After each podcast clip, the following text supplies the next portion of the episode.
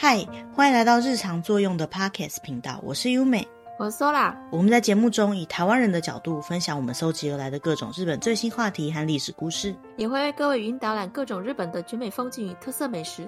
现在跟着我们的声音一起发掘日本更多魅力吧！我想收听我们节目的朋友啊，应该都还蛮喜欢日本这个国家，或者是有去过日本旅游的。那不知道大家在看日本地图的时候，有没有发现日本其实是一个南北狭长型的岛国？那因为这样的岛国气候啊，其实他们存在着多样化的气候环境特征，还有一些自然的风景。嗯。那像这样子需要保护的一些自然风景，还有一些比较特别的风景区呢，每个国家都会成立一些国家公园去保护它们。在日本呢，像这样的国家公园，从北边的北海道一直到最南边的冲绳呢，总共有三十四个国家公园。那今天这期节目当中呢，我们就想要跟大家介绍，在这些国家公园里面呢，比较有人气或者是大家比较有机会去玩的几个国家公园。嗯。其实不止日本，全世界的一些国家公园呢，多半都是可以让你去感受到那个国家的一些大自然的风景，还有文化的。那在国家公园里面，通常我们可以去爬山啊，或者是去健行。那甚至在一些海边，可能有机会可以做浮潜啊、冲浪啊，甚至在那种大峡谷的地形，也有那种峡谷运动之类的可以去体验。那除了这些比较动态的活动以外呢，静态去看一些历史的遗迹，或者是去做一些自然风景的巡礼等等。在很多不同的季节呢，都可以去享受在国家公园里面游憩的乐趣。嗯，那日本的国家公园呢，可以分成国立公园、国定公园、都道府县自然公园这样的三个种类。而所谓的国立公园呢，就是能够代表日本的一些比较自然的风景地。然后日本有一个法规叫做《自然公园法》，他们是根据这个《自然公园法》去制定这个国立公园的标准。符合这些标准的国立公园呢，会由日本的环境大臣来指定成国立公园。那再来，什么是国定公园呢？国定公园就是接下来有可能会变成国立公园的一些风景胜地。那它也是跟刚刚一样，是根据《自然公园法》由环境大臣去指定的公园。最后一个呢，就是刚刚提到的都道府县自然公园。那像这样的自然公园呢，就是一些非常的优美的自然风景地，一样是根据自然公园法。不过呢，它是由每个都道府县他们各自去设定的公园。那日本最一开始有这些国家公园呢，是在西元一九三四年的三月的时候，由日本他们参考了美国的国立公园制度，去设定了三个最一开始的国家公园。其中呢，有一个就是很有名的濑户内海国立公园。嗯，那日本的国立公园有一个蛮主要的特征，就是他们其实是采用地域制自然公园的制度，也就是说，就算是国立公园里面，他们可能也是会有私有地含在内的。所以很多国立公园里面呢，其实是有一些人住的聚落啊，或者是农林水产业的一些地区。这样子的国立公园呢，最主要的目的就是让在地的人的生活还有产业呢，都可以跟这些自然并存，也结合观光去做一些整体来讲比较协调性的经营管理。嗯，那在全日本的国立公园啊，刚好提到总共有三四个嘛。那这些呢，分布在全日本的各个地方，比如说北海道就有六个国立公园，九州有九个国立公园，中部地方呢有五个，关东地方呢有六个。然后进击地方有两个等等，其中最大的一个呢，就是横跨了进击中国四国九州的一个很大的国家公园，就是我们刚刚提到的濑户内海国家公园。其实日本的每一个国立公园呢，它可能都包含很多不一样的自然环境，比如说山啊，或者是海，很优美的一些自然风景。除此之外呢，根据不同的地区，可能也会有一些特别的动植物可以欣赏。嗯。那像这样的国立公园啊，对于一般外国的观光客来讲是非常有魅力的。根据日本的观光局，也就是观光厅的资料呢，他们在疫情前的二零一九年，观光为主要目的的外国人旅行者呢，在日本做的事情，第四名呢就是欣赏这些自然风景地的观光，总共有六十五点九 percent。其他的话呢，第一名是去吃日本的食物，第二名呢是去买东西，第三名呢就是去逛街，逛那些特别热闹的都市街道。嗯，其中呢，如果说是比较常去日本的，像台湾或者是香港的旅行者呢，大概有七成以上的人在日本旅行的时候，都会去参访那些自然风景的景点。难道不是因为团体旅行的行程里面一定会有这样的行程吗？也是有可能，可是他这里没有特别提到说他是团体旅行还是自由客啦。只是我觉得去到一个地方，除了刚刚讲的买东西、吃东西跟逛街以外，感觉上就是应该要去看一下只有那个地方才有的特殊景点，比较好玩嘛。嗯，但在这份资料里面也有提到说，其实，在全日本的国立公园的观光客来讲，以日本人跟外国人的比例来说，日本人比较喜欢去的地方，外国人不一定会比较喜欢去。像是日本人，他们非常喜欢去自负多摩甲斐国立公园，还有大山隐岐国立公园，这些分别是第七名跟第八名。可是对于外国观光客来讲，他们去造访这些景点的顺位呢，会大概落到二三、二四名左右。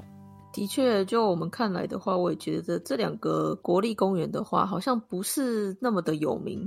对啊，像这个自富多摩加斐国立公园啊，它其实是横跨埼玉县、东京都、山梨县还有长野县的四个都道府县的国立公园。以国立公园来讲呢，其实是离东京都，就是离首都圈最近的，交通也其实蛮方便的，就是大概从东京车站过去到那个地方，只要坐火车大概两个小时左右，其实应该是很好抵达的地方。可是我们却很少会拍观光行程拍到那边，我觉得应该还是跟刚刚说到讲的有关系，就是旅行社到底有没有排类似像这样的行程。旅行社好像还是偏好排江根那附近的，以首都圈附近来讲的话，对啊，因为那边的话，整个行程还蛮好排的，而且可以坐很多种交通工具，然后也是很有名的景点。其实大部分人去看旅行团的话，通常都会觉得说，还是会想要去一些比较有名的地方嘛。嗯，那另外呢，在这个全部的三十四个国家公园里面啊，还有一些国家公园其实是包含有世界遗产的。其实世界遗产有分成世界自然遗产跟世界文化遗产嘛。那日本的国家公园里面有包含世界自然遗产的，有屋久岛国立公园、知床国立公园跟小笠原国立公园的三个。再来有包含世界文化遗产的国立公园呢，就比较多一点了。像是刚刚提到这个濑户内海国立公园呢，它就岩岛神社是很有名的。再来日光国立公园呢，就是日光的那些神社寺庙，像是东照宫那些的。那在像关西地区的，也就是和歌山奈良那边呢，有一个吉野熊野国立公。公园这个国立公园呢，就是日本很有名的，像熊野古道那边的一些参拜的路径啊，还有路径上面的一些小神社。那除了这些以外呢，就是日本非常具代表性的富士山、富士箱跟伊豆国立公园，也就是刚刚 Sola 提到观光客最常去的那个国立公园。嗯，因为去了关东不去富士山，感觉好像少了什么。很多行程都会一起排啦，因为比较顺路，然后也算是近郊蛮好抵达的地方。嗯。那接下来我们想要针对我们找出来几个比较有特色性的国立公园跟大家介绍。嗯，那首先第一个要介绍的国立公园呢，是位在北海道的阿寒国立公园，或叫阿寒摩州国立公园。阿卡马修国立公园。那其实它原本就是叫阿寒国立公园啊，只是在二零一七年的时候，它改名叫做阿寒摩州国立公园。那这个国立公园呢，是北海道历史最久的国立公园，它在一九三四年就已经被登录为国立公园了。嗯。附近呢，最有名的景象呢，就是有很多的马蒂摸，就是球藻的阿寒湖，还有驱邪路湖跟魔州湖等等很漂亮的湖景。嗯，还有就是它的公园大部分的地方呢，都是以针叶林为中心的天然森林。所以，因为它这种自然的景观呢，就被誉为是所有国立公园之中呢最有原始感觉的国立公园。那因为北海道很冷的关系嘛，所以冬天的阿寒湖呢，它是会结冰的。这样的景象呢，也是在很多其他的地区哦，是看不到的。那在结冰的湖面上面钓鱼呢，也是一种很特别的乐趣。就像我们以前常在卡通上面看到，在冰上挖一个洞钓鱼的那个景象吗？对，我是没有尝试过啦，不过感觉就是北方才特有的那种风景。嗯，那其他呢，在阿寒地区呢，那里有一座非常雄伟的慈阿寒岳跟雄阿寒岳这样的山，山脚下呢就有阿寒湖，还有被称之为是时间静止的湖的远内多湖，跟爱奴语上面叫做是神之湖的魔州湖。嗯，那像是魔州湖啊，它这个湖本身有一个很特别的蓝色，被称为是魔州蓝。那据说呢，这边的湖水的透明度是世界上有名的。那再来就是这个地区啊，也有很多的火山，所以呢，日本最大的火山湖，也就是驱邪路湖呢，就在这个地方。驱邪路湖附近就有很多的温泉，所以在这个附近的日本原住民，就是爱奴人，他们从很久以前就开始在这个地方有泡温泉的习惯了。那现在呢，也盖了很多的温泉饭店，还有一些旅馆等等的，让观光客也可以去享受这个地方的温泉。嗯。那不管是四季呢，它都有很多不同的变化。夏天的时候呢，我们可以在阿寒湖上面去坐游览船，去欣赏这种新绿的景色。那冬天的时候呢，就像刚刚讲，可以钓鱼。春天的时候呢，也有破冰船可以去体验。所以不管是哪一个季节去观光呢，都会有很不错的旅游体验。嗯，那接下来呢，我们要介绍的第二个国立公园呢，是横跨了青森县、岩手县跟秋田县的石和田八幡平国立公园。十和田八幡平国立公园那这个国立公园呢，从一九三六年就已经被登录为国家公园了。那它最主要的特征呢，就是它很丰富的绿意的这个原生林，还有它很漂亮的湖水。十二天八幡平国立公园呢，是在北东北地区的一个山区，主要的地区呢就是八甲田山、十和田湖、奥入濑溪等等的八甲田跟十和田地区，还有就是八幡平、岩手山等等的这个八幡平地区构成的。嗯。像是这个十和田湖跟奥入濑溪啊，如果有到北东北去玩的话，就会知道说这些都是非常有名的景点。大概是那附近安排旅行的话呢，非常推荐回去的地方。那在夏天的时候啊，就很适合到那边去散步。像这个奥入濑溪流，它本身旁边有一条沿着溪流走的步道，沿着这个步道散步呢，同时可以感受到森林的美，也可以感觉到溪流的凉爽，会让整个心情都变得很清新的一个地方。嗯。那在冬天的时候呢，因为它在北东北的地区嘛，所以整个国立公园呢就会变得白茫茫的。那特别在八甲田山呢，就构成了很棒的滑雪场，所以就有很多的观光客呢都会到这个地方来滑雪。嗯。那这个十和田八幡平国立公园呢，整条奥入濑的溪流流进这个地方，也有很多很棒的温泉区。那整体来讲呢，非常丰富的自然资源的一个环境。那再来呢，从青森到秋田的这个石和田八甲田地区里面的这个石和田湖啊，它其实是日本的这个国家特别名胜的天然纪念物。冬天呢，在八甲田的山系上面呢，可以看到很多被称之为雪中的怪物的这个树冰。那是因为在下雪的时候呢，这些树上呢就会沉积了很多雪，看起来像是有怪物在那个地方。的感觉，岩手那边的八幡平地区呢，是日本很有名的火山地形，所以今年累月之后呢，在那个地区就很多湖沼跟湿原，构成了非常多不同的生态系。嗯。那如果是登山者的话呢，可能都有听过北八甲田连峰，因为风景很漂亮的关系呢，所以就有很多登山者很常会去那边攀登。其实坐缆车就可以很轻易的到附近。那山上呢也有非常多条很漂亮的登山步道，而这个地区呢，大概在十一月左右就会开始下雪，所以整个秋天的枫叶呢，可能还来不及全部掉光的情况下，雪就下下来。所以在这个地方呢，就可以看到枫叶跟雪同时存在这种很梦幻的风景。嗯。再来，我们第三个要介绍的国立公园呢，就是横跨立木县、群马县、福岛县的日光国立公园。日光国立公园。那这个日光国立公园呢，对外国观光客来讲，应该也是觉得蛮熟悉的，因为世界遗产里面很有名的日光东照宫就是在这个地方。除了这个日光东照宫这样子的寺庙型的文化遗产以外呢，那边还有很多非常壮丽的瀑布，还有山岳跟湿原，也算是一个自然非常丰富的国家公园。嗯，那同时呢，这个日光国家公园呢，也是刚刚前面有提到，在一九三四年里面最开始登陆的国家公园之一。嗯，那在日光国立公园里面呢，最有名的就是可以看到这些被登录为世界文化遗产的神社啊，或者是寺庙这种历史性的建筑物，还有它周边的这种自然风景。嗯。那在日光国立公园呢，里面有一个北关东最高峰，标高两千五百七十八公尺的日光白根山，还有就是在日本山岳信仰里面非常有名的南体山，以及现在火山活动非常频繁的茶臼月，也就是那须月。嗯。整个日光国际公园的占地，大部分呢都是由纳须火山带所构成的山岳地形。那因为都是山区的关系，再加上周围的火山活动非常的频繁，所以这个地方呢有非常多的湖泊跟沼泽，还有很壮观的瀑布。参观自然公园呢，最推荐的方式当然还是在里面健行、散步，都是很好的一个活动。在秋天的时候呢，是这个地方最漂亮的时候，因为这个地方有非常多会变色的变叶木，所以说在秋天的时候到日光去欣赏它很漂亮的溪谷啊，或者是去泡温泉等等都是非常享受的一件事情。嗯，那夏天的时候如果没有溪谷看，要看什么呢？在这个地方呢，有非常多漂亮的瀑布，那在瀑布附近都还蛮凉爽的。嗯，再来就是在日光那边有一些湿原，还有纳须高原。那像在纳须高原那边种植了很多很好吃的蔬菜水果，所以说如果到那附近的话呢，你可以去找那个地方当季比较有名的蔬果类来品尝。嗯。那刚好提到日光国立公园里面的日光东照宫等等景点呢，都是对观光客来讲非常熟悉的景点嘛。那是因为呢，其实从首都圈，也就是说从东京过去的话呢，不管是坐火车还是要自己开车过去呢，都是非常方便的。嗯，铁道真的很方便，因为它就直接有个站就是日光了。对啊，坐火车过去还蛮方便的，不太需要换车。对于自由行的观光客都是还蛮友善的。嗯，那接下来呢，要介绍的是第四个国立公园，它就是在三重县的伊势志摩国立公园。伊势西马国立公园。那这个伊势志摩呢，它其实是一个面海的国立公园，它是在一九四六年登录为日本国家公园的。嗯，不过，在这个国立公园呢，其实最美的不只有海，还有非常丰富的绿意的大自然，以及伊势神宫。所以说，它非常有历史文化的价值存在。嗯。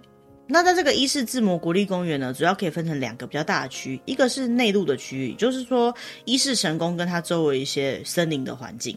那还有另外一个呢，就是属于比较沿海的区域，主要呢都是一些海蚀崖呀、海蚀洞等等，在海边的一些比较复杂的地形地质的景观，还有就是很多江河的入海口的这种古湾式的海岸，嗯。那在这个伊势志摩国立公园里面呢，它有一个很特别的特征，就是它的民有地，就是一般人居住或生活的地方呢，有百分之九十六以上这么高。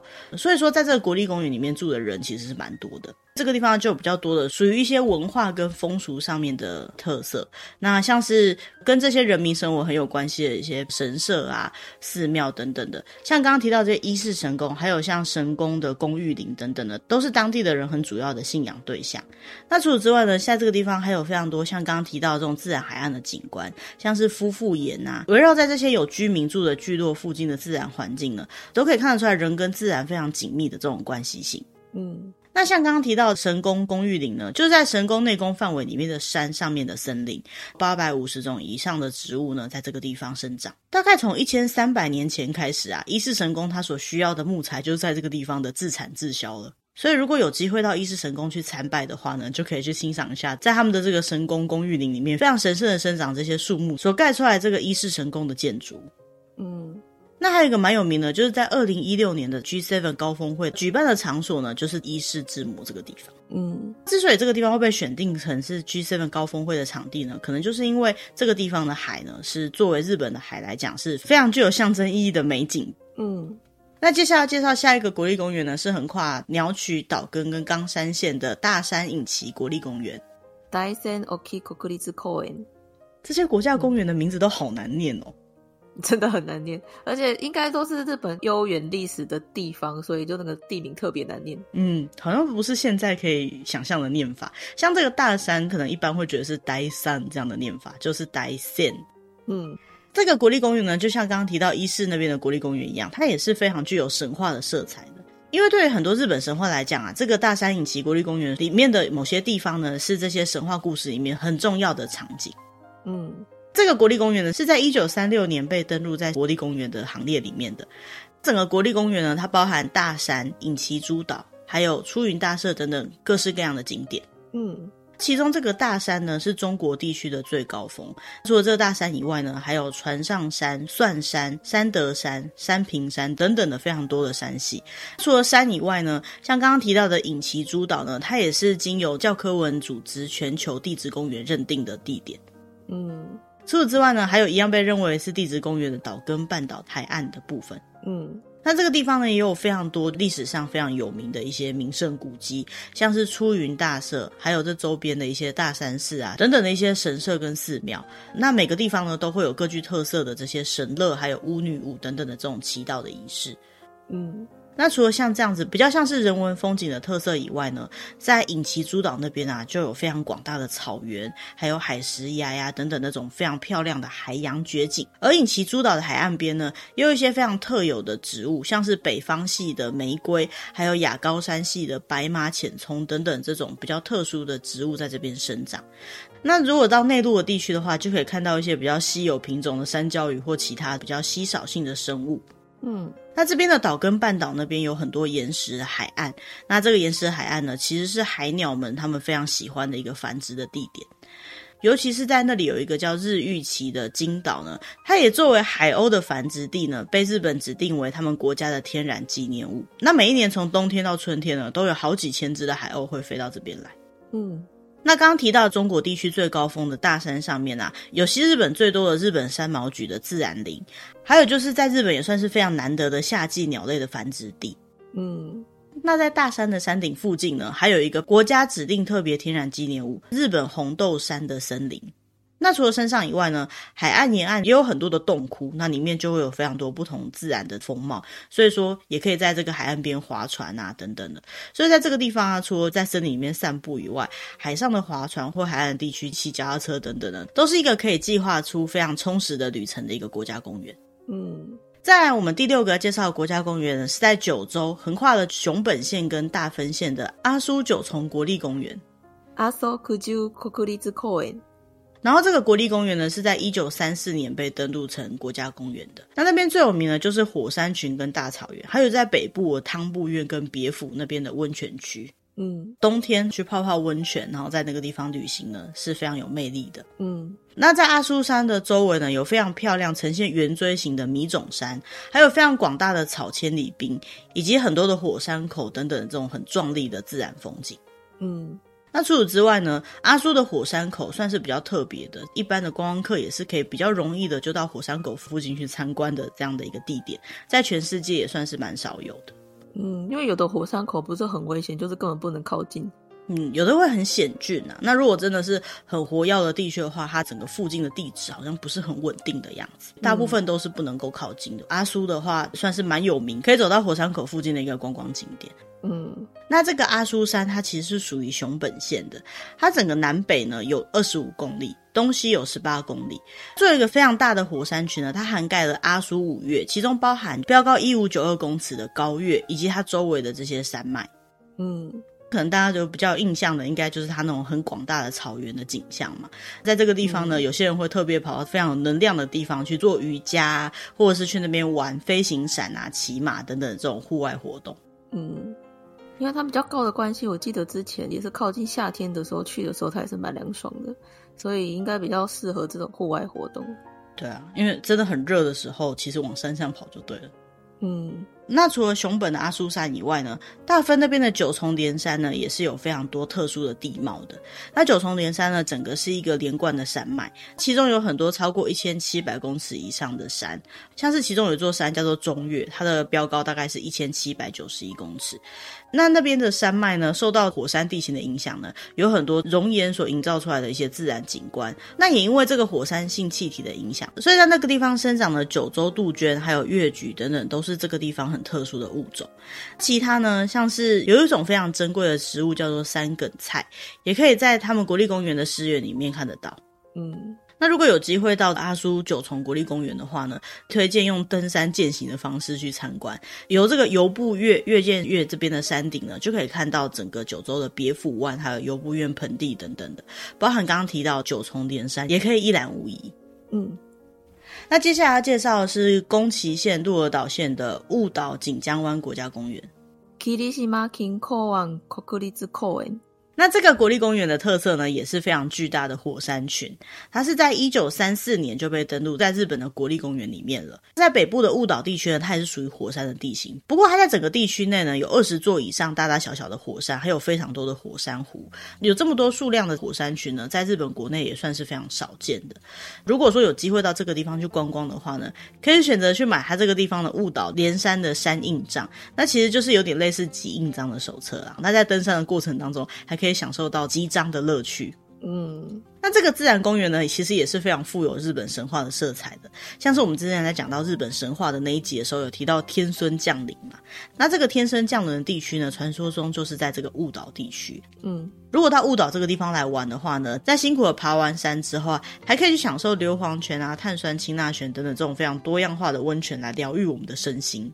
嗯，火山附近就是一定有温泉嘛？对，所以爬山之后就一定要泡温泉嘛。那再来在国立公园的南部地区呢，就是所谓的锦江湾地区了。那这个地方呢，一样有很多的火山，而且这边的火山呢，现在还有很多是活火山，常常还会发生一些小规模的爆发。嗯，锦江湾这个地方呢，整体上来讲就像一个自然公园博物馆一样。那在锦江湾地区的樱岛为中心呢，其实就可以看到很多因为火山所造就的海岸线，还有西湖这边生长的一些动植物们。嗯。那另外在萨摩半岛南部那边呢，还有一个很知名的紫苏温泉，还可以体验到沙浴温泉。嗯，沙浴温泉就是把人埋在沙子里，然后让你全身觉得热热的，然后很舒压这样子。哦，有点类似那种岩盘浴的那种概念，只是它是用沙子的感觉吗？就像那个有人去海边也会把自己用沙子埋起来那样。可能这边沙也还带有什么能量也说不定。因为你会流汗嘛，所以也可以让你把一些毒物排出来。哦，原来是这样的概念，跟那种三温暖的概念是蛮像的。嗯，那萨摩半岛南边呢，还有一个我们之前在讲很像富士山的各地的富士的时候，有提到这个萨摩富士，也就是开文岳，还有九州最大的湖池田湖。嗯，因为这个地方算是日本本土的最南端，所以说这边呢有非常多这种亚热带的植物，在日本来讲算是比较少见的。嗯，其他呢还有很有名的熊川瀑布，它其实是人家说祖母绿色的瀑布。嗯。那因为这整个雾岛锦江湾国家公园呢，到现在都还是火山活动非常频繁的地区。加上这附近呢，在过去常常会有很巨大的火山爆发，所以呢，引起一些地形上面的变化跟火山造就的风景呢，都非常的特别。嗯，那我们下一个要介绍的这个国立公园呢，是在冲绳的近良间诸岛国立公园。那这个国立公园本身呢，是被非常漂亮的海洋所围绕的。那是在二零一四年的时候呢，作为第三十一个国立公园登入在日本的国家公园的行列里面。嗯，这个清凉间诸岛呢，是在冲绳县那霸往西大概四十公里左右的地方，全部加起来呢，大大小小三十多个岛屿，以及它周围非常多的礁岩所组成的岛屿群。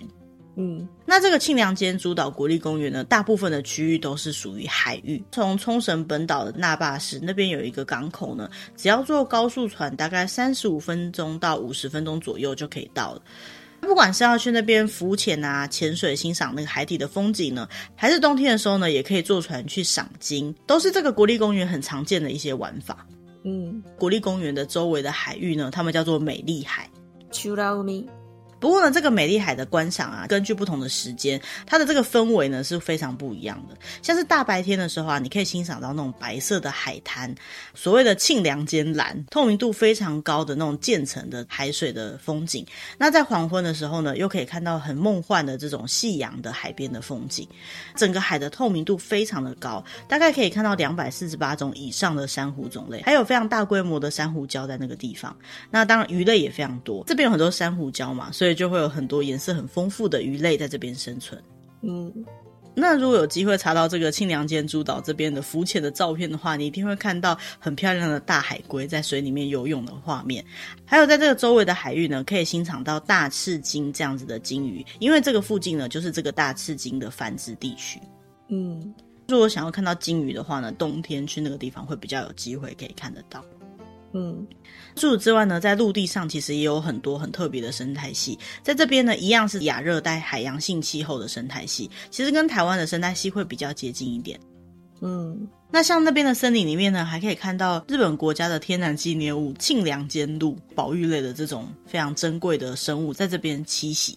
嗯，其实冲绳整个海域的颜色都非常漂亮。之前去玩的时候，我们也对这附近的海洋的颜色感觉到非常的神奇。据说这个冲绳的海有很多不同的颜色。那清凉间诸岛这边呢，又是特别是海洋非常漂亮的地方，所以呢，我觉得也是非常值得一去的一个国家公园。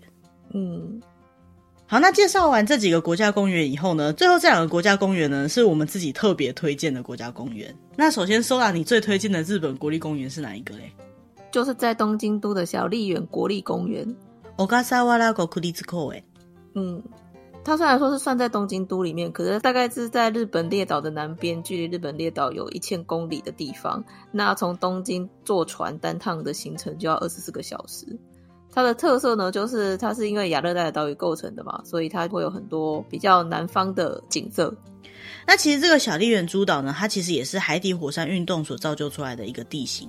所以这边呢，除了像是整状熔岩的这种海岸地形以外呢，还有原本它是石灰岩，然后它经过侵蚀风化所造就出来那种沉到海里面的沉水石灰岩地形。那这样的地形地貌呢，在全世界都是属于比较珍贵的地质。嗯。这个小笠原诸岛呢，它跟一般的岛屿呢，有一个非常大的不一样的地方，就是因为它从来没有连接过其他的大陆，所以说它这个生态植物的进化方式呢，是有一些很独自的进化模式的。所以在这个岛上啊，也生存了很多特有种的植物或者是动物。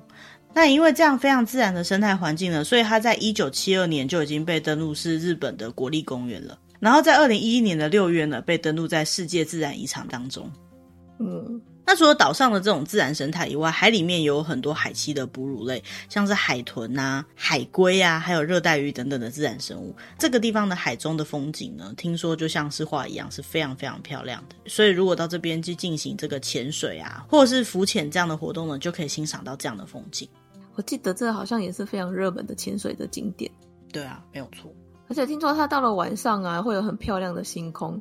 它在二零一八年的时候，还第三度被选为日本最漂亮的星空之一。哦，可能是因为没有什么光害的关系吧。嗯嗯嗯，因为它真的是离本岛太远了。除了看星星以外，它这里还有一种很特别的菇类，它在晚上会发出绿色的光，所以它就叫做夜光茸。那其他还有这边有的特有种，就是小笠原大蝙蝠这种，你在晚上啊也可以去观察的一些动植物。嗯，虽然它还蛮难抵达的，不过我感觉是一个很好玩的地方。单趟的航程就需要二十四小时，真的是有点遥远啊。嗯，那听说去过的人都说一生中一定要去一次。嗯。像这样子没有被破坏的自然景致，真的是蛮珍贵的。其实我们今天介绍的很多自然公园，它的特色也就是这个地方，它的自然风景整个被保留下来。所以我觉得像这个，虽然说它的地区是写在东京都，可是事实上它真的是非常遥远的一个海上很珍贵的岛屿。嗯，明明是东京都，却很不东京都。如果以后有机会可以单独介绍这个地方，感觉有很多东西可以跟大家分享。嗯。那接下来呢，我想要分享的国立公园呢，就是我觉得在日本观光旅游一定会去的地方。相对于刚刚 Soda 介绍的小笠原诸岛是特别难到达的地方呢，我先要介绍的这个国立公园呢，应该是大家都一定会去的地方。这个就是富士箱根伊豆国立公园。富士箱根伊豆国立公园。那这个国立公园呢，其实在最一开始开场的时候没有介绍到，它是一个观光客必去的景点。这个国立公园本身呢，它横跨了东京都、神奈川县、山梨县跟静冈县。那它在一九三六年就被制定为日本的国家公园了。最有名的应该就是全世界都很知名的日本第一高峰富士山了。嗯，那以这个富士山为中心呢，它附近就有很多一样是火山地形所造就出来的温泉啊，还有它附近的海岸线跟岛屿等等。嗯，整个国家公园内呢，主要可以分成四个比较有特色的地区。首先，第一个呢，就是富士山跟它周边的湖区，还有高原的富士山地区，以及第二个呢是。东海道的宿场町，也就是以前在赶路的人都可以过夜的地方，附近有很多温泉的这个箱根地区。还有第三个呢，就是有非常和缓的山峰的天成山，还有海石呀等等的海岸线啊，以及那附近有非常多丰富的温泉资源的这个伊豆半岛地区。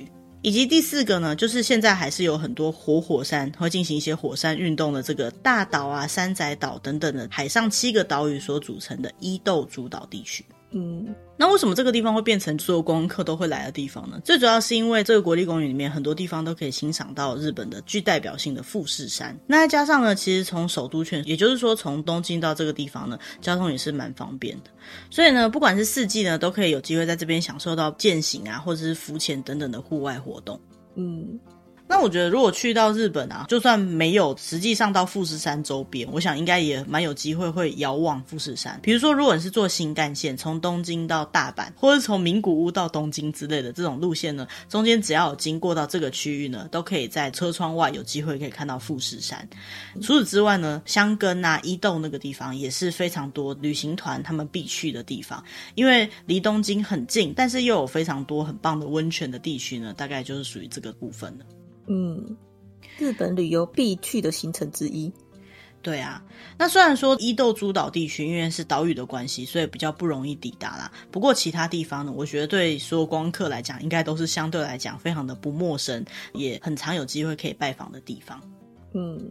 今天呢，我们就针对我们在网络上找到的一些资料呢，跟大家介绍国立公园的一些特色。那其实三十几个国立公园里面，我们今天只介绍了大约十个左右而已，还没有办法把所有的国立公园都讲过一次。当然，能够被指定为国立公园的地方呢，一定都是自然风貌或者是人文景观非常具有特色的地方。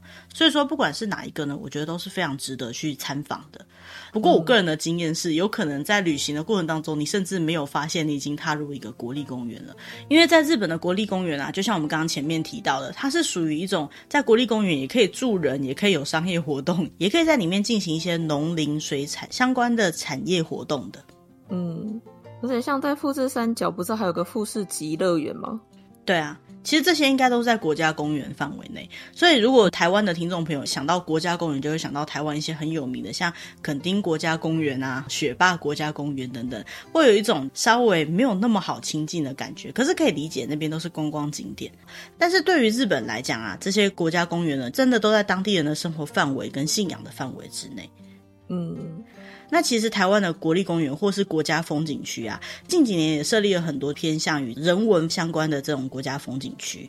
所以说，其实不管是哪个地区啦，会被定定为国家公园，我想应该都是很有它的看点。所以，如果大家对国家公园的印象都还停留在那种非常自然的原始的环境的话呢，有机会可以再多去查查看，像日本啊或者台湾有很多的国家公园呢，其实意外的就在我们身边也说不定哦。嗯。好那今天的主题呢大概就到这边希望大家会喜欢我们为大家准备的内容。那如果你喜欢我们的主题的话呢也不要忘记订阅我们或者是把我们的节目介绍给可能会喜欢这样主题的朋友。嗯那我们就下个礼拜见喽拜拜。拜拜。